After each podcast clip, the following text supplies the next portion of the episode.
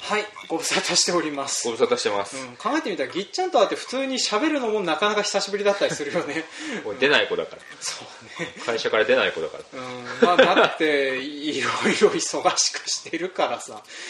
うようやっと落ち着いたん、落ち着いた少しは、うんまあそうだねこの時期になってくるとさすがに葉っぱものとかねその辺もものも少なくなってくるし、あとはあの乾燥してるものを皮むいたりとか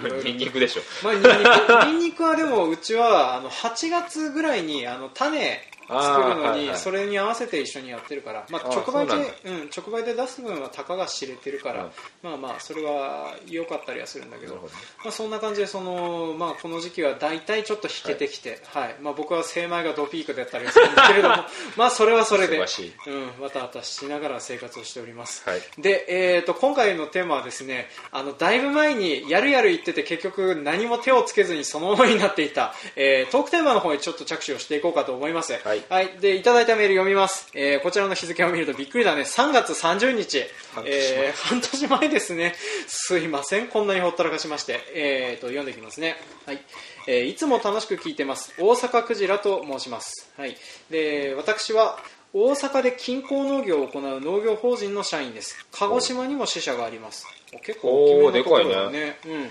で大阪ですと大変なのは堆肥の確保です地力を上げるのによく使うのですが大阪だと畜産農家の絶対数が少ないので堆肥を確保するのが意外と大変です、えー今はふれあい牧場から買っています、えーそこで対テーマとして堆肥を扱っていただけないでしょうか、過去にやっていたらすいません、えーではこれからも聞かせていただくので頑張ってくださいというようなメールをいただ半きました年前ね半年前ですね でもうワンシーズン終わっちゃったね北海道で言えばそうそうワンシーズン終わっちゃってねもうこの時期大阪でもさすがにあの堆肥、ま、秋に巻いたりするいかやらいつ巻くんだろうねあっちちょっとわかんないわわかんないよねまあ北海道だったらまあなんだろう秋巻く人もいるかなプラオで起こしたりとかいや秋巻く人の方が多いでしょあーあーそうね春まあ間に合わないから、間に合わないからね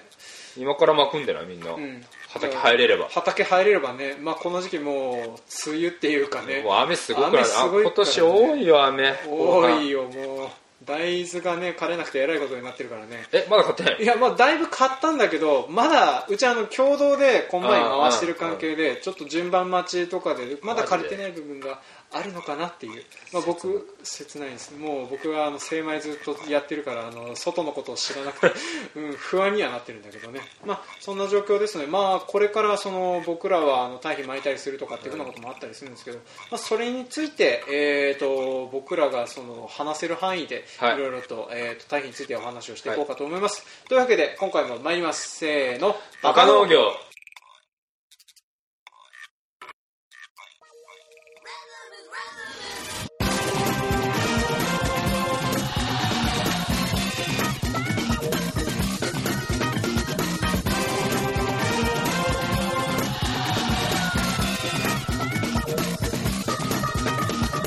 はい、この番組は北海道の中心部札幌市のちょっと東側にある江別市から青年農業者がお送りする不真面目系農業トーク番組ですお相手を済まさせていただくのはジョンといっちゃんですですはいよろしくお願いします いないんだもんなそう今日い今ないんだ回はちょっとペンダさんあのお休みというかあの、まあ、前撮りして、うんあの俺がいっ時ちゃ間んずれてが時間通りに来てるっていう風な感じなんですねあの今回はそのポンタ君というあの、えーとまあ、赤ちゃん連れてきて笑ってましたので、あそうかまあまあそんな感じでその時間をずらしてあの活動時間っていうか寝る時間とかその辺のタイミングをずらす活動時間そうなんかねいろいろ大変だよ まあなあ、ね子供はなどうしようもないわあのペンダさんの時にも話したんですけどあの僕が、まあ、ここ最近あの取ろうってななってなかったのは単純に僕あの仕事と育児しかしてなかったんですもうこの時期それでいいですうんまあ、そんな感じでですねちょっと趣味なんでいいですもうこれは趣味がちょっとあのエネルギーが全く避けなかったので、まあ、最近ようやっとできるようになったのでちょっと再開していこうかと思ってやってきます、で今回のお話堆肥なんですけど堆肥そもそも使ってる使ってた使ってた今年はやめたああそうなんだこういう使ってた堆肥ってどんなやあつだった使ってるか元肥あうちねうんと鶏粉は使ってるあーの鶏粉ねうんただ堆肥というよりはそう一般に言う肥料として使ってる、うん要はブロッコリーの元肥元肥ね、うん元肥に半分鶏粉使って半分活性使うとか、うんうんまあ、独裁レベルじゃないんだけど、まあ、そこを目標にやってての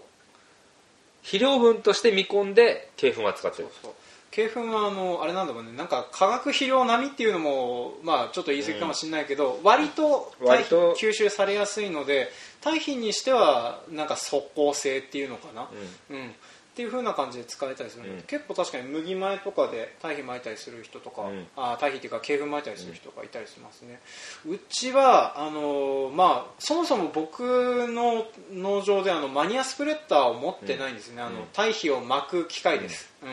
であの堆肥をなトレーラーに積み込んでなんか撒き散らすマシーンみたいなのがついてるやつなんですけど、まあ、それがないので、えーとまあ、大体あの近所で持ってる人からそれこそ30年前ぐらいの僕とためはるような年代のマニアスプレッダー借りて、えーとまあ、ニンニクに、えーもみ殻と牛糞が混ざったやつ、うんで最近は主成分がもみ殻と米ぬかがほとんどになってしまってるやつを、うんうんえー、と去年と一昨年は巻いたんですけど、ん今年はその堆肥を巻いてる余裕が全くなかったんで、うんえーなしで、うんえー今年はニンニク植えてます。はいっていう風なのがあってその、まあ、ものによってその使い分けるというかうん入れる入れないとかはやってたりしますね、入れるとしたら、まあ、鶏粉は、まあ、さっき話した通りブロッコリーとかリブラウンとか、うんその辺のやつに使ってるか、でううちはあのそのなんていうかな吸肥力強いものっていう風なのを発想で、ニンニクとうんスイートコーンに一応堆肥とは入れてはいるんですけれども、まあ今年入れられたのはそのスイートコーンだけだったので まあねそれもねあのもみ殻堆肥を、うんまあ、うちは、まあ、あるからっていう理由で使ってはいるんですよねでそれで入れてはいるんだけれどもそれもそのこなれ方というかその熟成度合いがうん怪しいものを使ってるので、うん逆にあの堆肥っていうか肥料分を吸われたんじゃないかなっていう風なのがちょっと体感としてあって。うん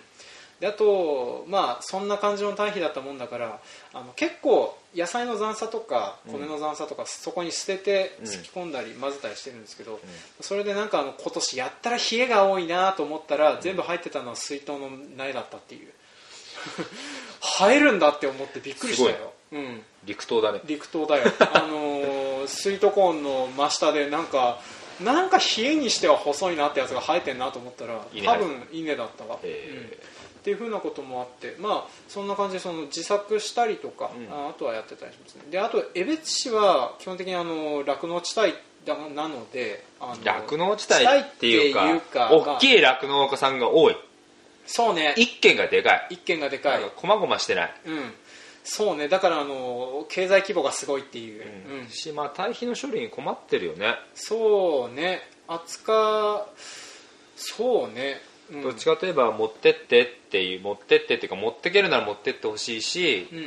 大阪のねそれがいくらか分かんないけどうちらトーン3000か2000から3000か、そんそうリュウベイかリュウベイうんリュウベイそんなもんかそう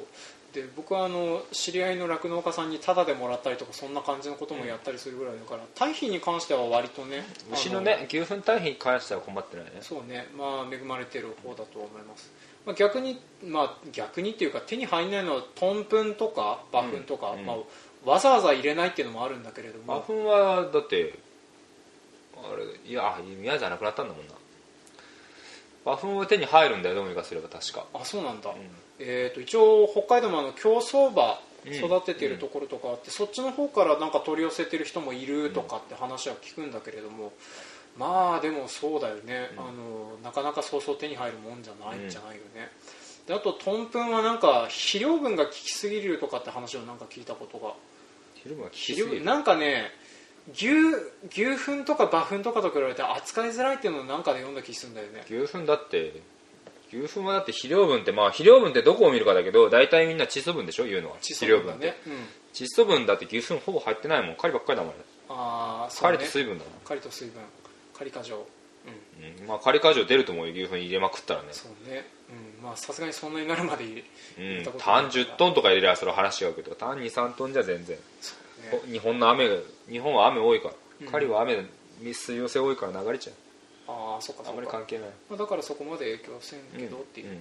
で多分あのトンプンはたそう何で読んだかな農家の友かなんかだったと思うからうろ覚えの記憶で大変申し訳ないんだけどなんかそんな感じ窒素分の効きがすごいみたいな話が早いっていうかうん感覚的に尿素に似てるって思ったりはしてたから多分そんなもんだと思うんだよねううんごめんなさいねこの辺はねあの詳しい人調べてくださいとしか言いようがないんだけどね、まあ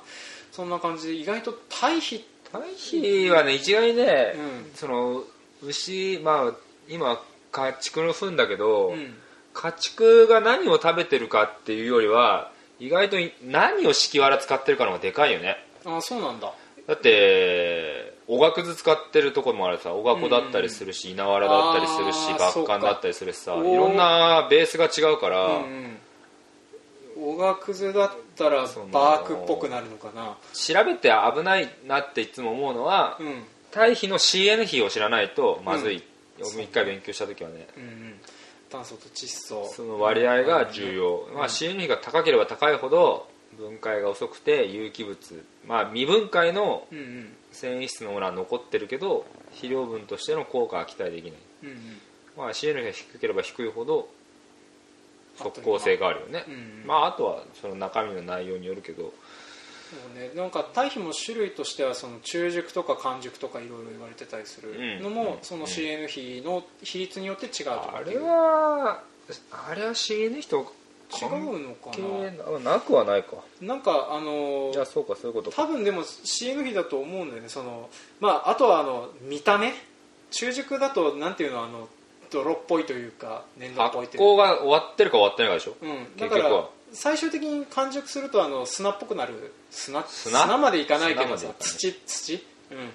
ぽくなるので、まあ、そこまでなるといいなとは思うんだけどね、まあそうだね CN 比の関係だね高いんだもんな、うんそうまあでもあの中熟とかその CN 比高かったら高いなりに使いようはあるしとか、まあ、その辺はなんか栽培の方でなんとか、うん、分かんない堆肥はねうち何何3年ぐらい入れたけど効果が全くはっきりしないからうちやめたのあそうなんだうちうちの補助は泥炭って言って植物の遺体が重なってるところだから、うん有機物は豊富すぎるぐらい豊あ富だあああからわざわざ有機物を足して入れる必要性はないうんからやめたなるほどね、うん、そうそううちはあの今までずっとやってこなかったんだけど単純に中赤土はその辺がな,、ないのとあとはあの腐食があの土壌分析この間したら全くないっていうふうなのが出たもんだから、まあそれでやらなきゃなってことで今必死こいてやってくれたりするんだよね、うんまあうん腐食、うん難しいよね腐食って未分解の有そう機なん物だだよったっけねか、まあ、だからあのやろうと思ったら緑肥で増やすとかいやそっちのそっ方がちの方が安上がりな気する、あのマニアスプレッダー借りるのも手間だし、うんうんね、使うのも手間だしうんってなるので、ままああバッカンのすき込みが一番いいよそうねそれの方粗が大有機物で CN 比ばっか高いからねまあね分解するの大変だけど、そうそうなんかいつもあのロールで取りに来るお兄さんと知り合いなのでなんとなくね断りづらいっていうのもあったりするんだじゃあけど断ったよ断ったまあ、麦やめちゃったけど、うんうんじゃあ断ったももったいないあんだけいい粗大有機物持ってかれたらだって土痩せんだもん普通そうにだ考よえて、ねしイネ科なんてすっごい吸収力強いんだから、うんうんクローニングクロップスって言われる安いとこんとか出るとこなんて、うんうんうんもう全部要は全部持ってっちゃうから吸っちゃうからいいだけあのなんだっけ化学物質でいうとこの塩みたいなやつとかも吸うんだっけもう何でも吸うう、んうん基本的にはっていう風な話で多分前回だいぶ前に緑肥の話を僕らでやってるんですよね、でそれでその緑肥に関してはこんな使い方ありですよとは思ってはいたんですけど、まあ、そんな感じでそのなんだろうな堆肥ってなるとどうしても発想としてはその家畜糞の方が中心になるかなと思うんだけども例えば大阪とかってなると例えば食品加工施設とかの残差とかって堆肥にできねえのかなって思うんですよね。まああれ家畜のな飼料にもあったりしてるからねああそうなんだこうしちゃえば、例えばさあの豆腐とかの大豆かすとか、うんあのーあとはなんだろう魚の加工施設に出る魚全部食べ物だよ、ね、全部食べ物だねだから家畜の餌だよああそっか家畜の餌になっちゃうのかなっちゃうでしょうん嫌、でも嫌でもって言っちゃ悪いけどまあそうそだっねちの方がだってうんまみあるでしそうょ、だね捨てる捨てて堆肥化するんでしょ、ん誰がすんのって話でしょまあそうだね食品加工なんかいっぱいだって出てくるコンビニの弁当か何か全部まとめて、ん全部混ぜて上手にやればまあ、餌でしょなんかそうだねいろいろと使いようはあるよねでもその流れがなかったりとか意外と知られてなかったりとかするもんなのかない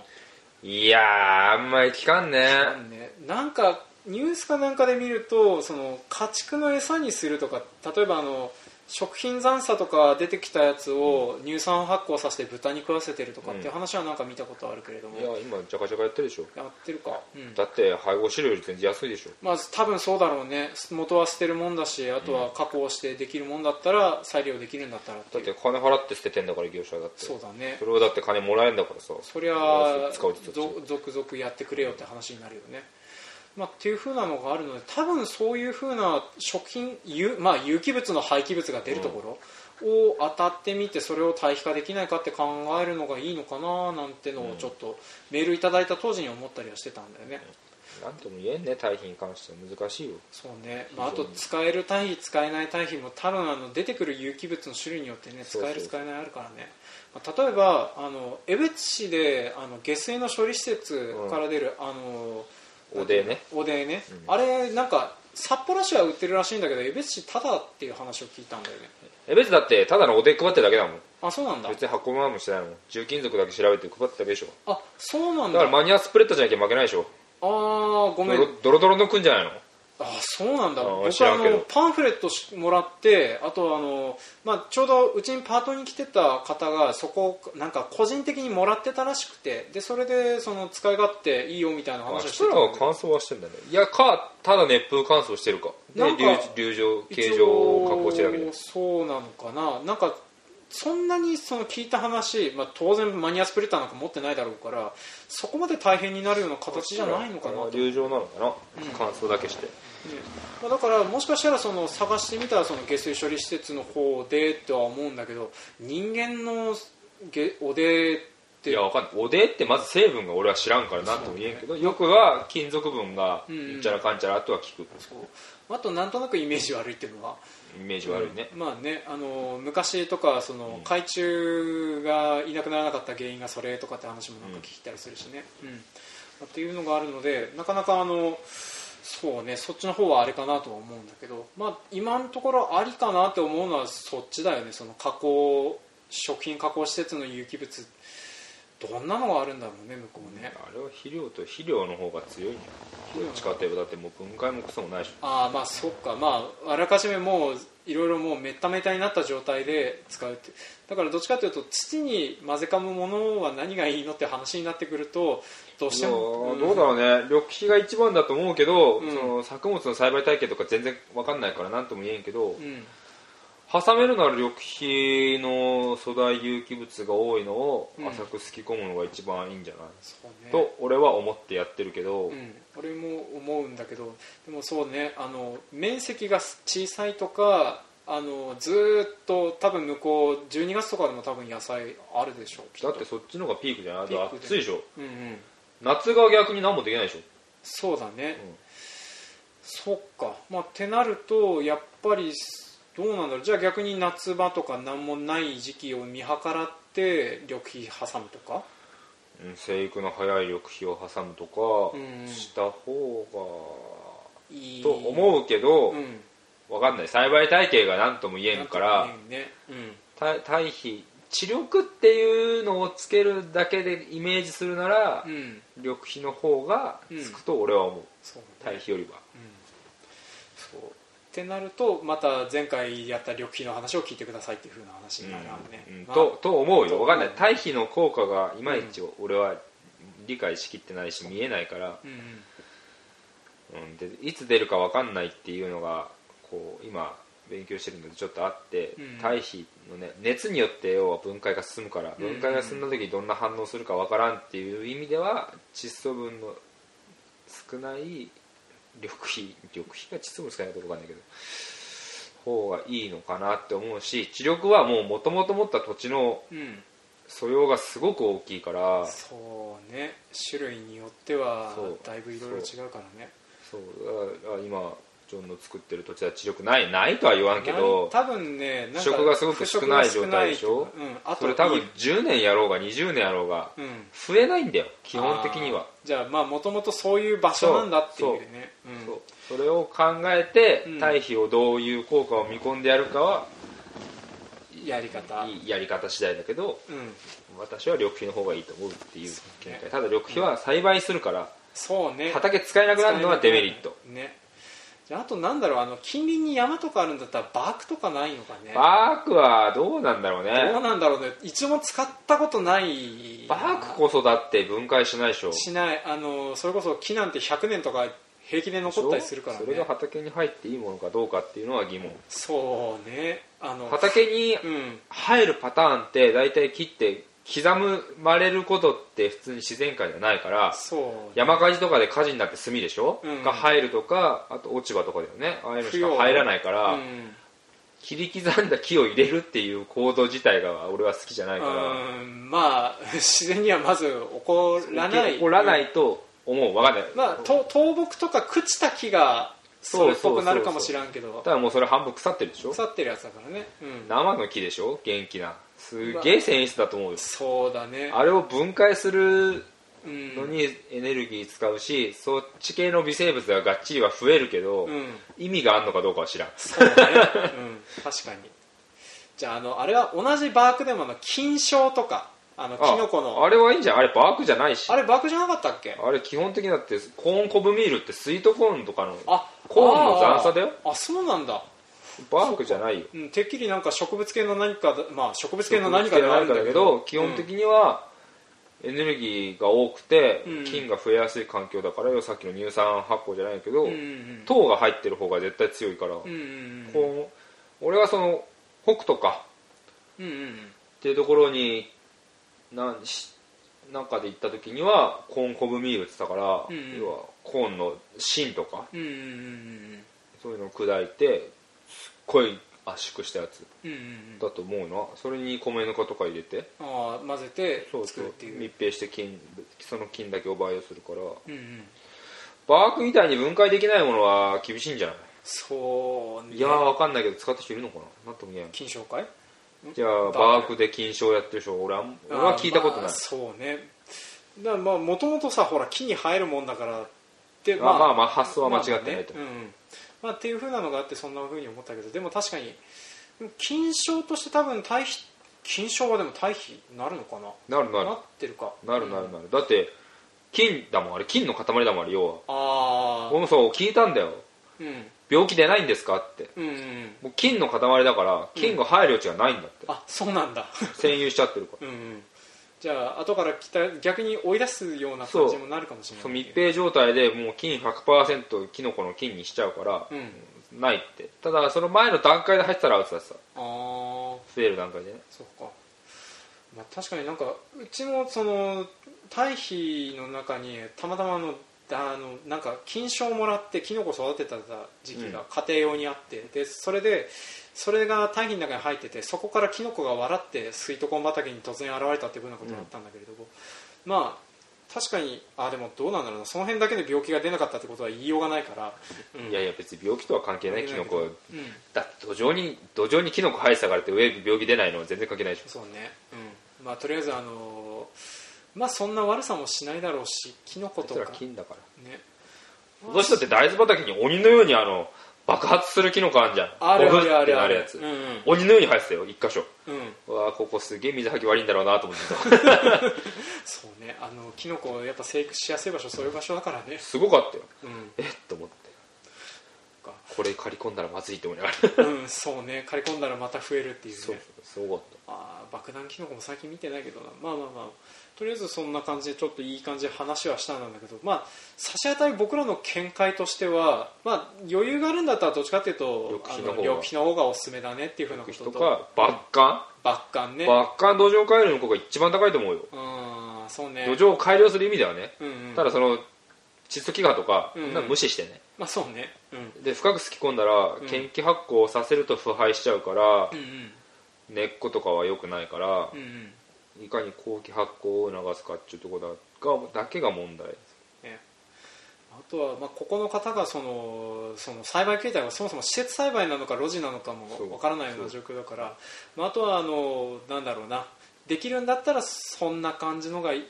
おすすめですね、大大変ならね大変ならね、うん、その堆肥を手に入れるのが大変だったらそうねやれるんだったら、まあ、あとはあのなんだろう堆肥まで頑張らずにその食品加工残差そこ進めるね俺は好きじゃないから分からんけどどうだろう俺大豆の残差とかなんか堆肥集めるのと同じぐらい大変だと思あうあんでそうかな何入ってるか分かんないんだもんまあす、いやでも作ってるもんが予測できるんだったら大体似たようなもん入ってんじゃねえのまあでも途中でその増粘物質とかその辺がどういう影響するのかとかっていうのはあるのかいや分かんないそこら辺は添加物だから、まあね食品添加物だからあんまりそんな気にしてもしゃあないし、うんそれが、ね、植物が吸ってうんちゃらかんちゃらとは分からんけどどうとも思わんけど好うんきじゃない好きじゃない まあそんなような感じなので、えっとまあ、とりあえず堆肥にこだわるっていうのであればまあちょっとうんいやまあ質問の答えになってないかもしれないなってないかもけしどれんけどでもまあ緑肥の方がねえって思っちゃったりはするよねっていう俺はねねうんであとはそうね米米もみ殻 うんもみ殻まあまあなんか最近勉強してないね俺も勉強してないけどうんジョン勉強してないでしょあのバレたま ああの本当にねあのちょっと本本やら何やらする余裕が止まって全るくでないしょいや俺も止まってるもん、ね,、うん、ね全然栽培のこと全然勉強してないなってやばいなはいまあ、そんなような状況になってしまったので、まあ、ちょっと答えになってるかどうかわかんないんですけど、まあ、これを参考にして、はいあの対比を対比どうしても対比っていうんじゃなければ緑肥がおすすめですうんというふうなおすすめですねことで僕らとしてはお話を締めさせていただきたいと思います、というわけで、えー今回は対比のお話でした、はいはい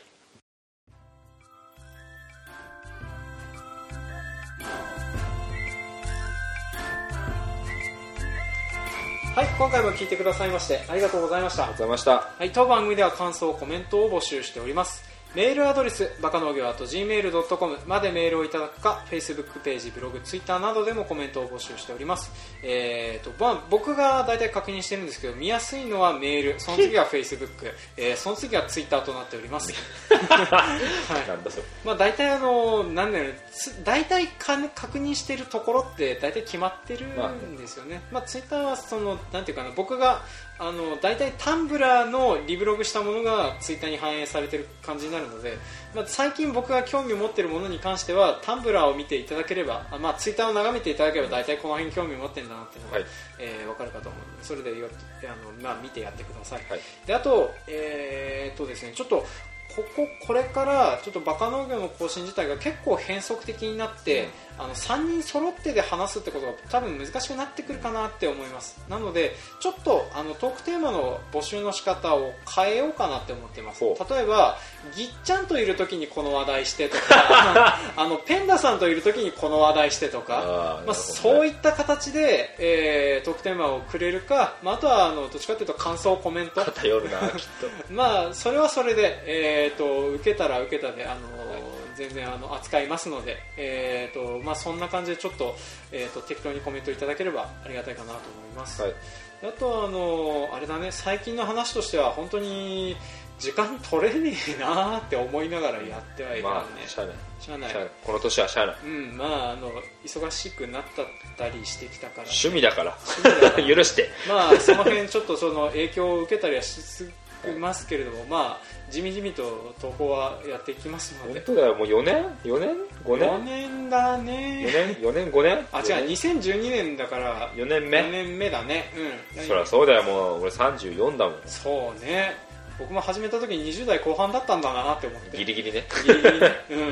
んまあまあもういい加減はだってこの間にうん、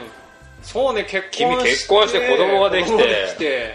そうねなんか大体忙し重いじゃん要なあのライフイベントは重なってやってたのででしょはいそりゃ変わるよそれは変わるよねまあそんな変わりの中でちょっといろいろ合わせつついはいろいろやっていければなと思いますので、えーこれからもよろしくおお願願いいししまますすはい、というわけで今回も聞いてくださいましてありがとうございましたありがとうございましはたい次回もお楽しみにお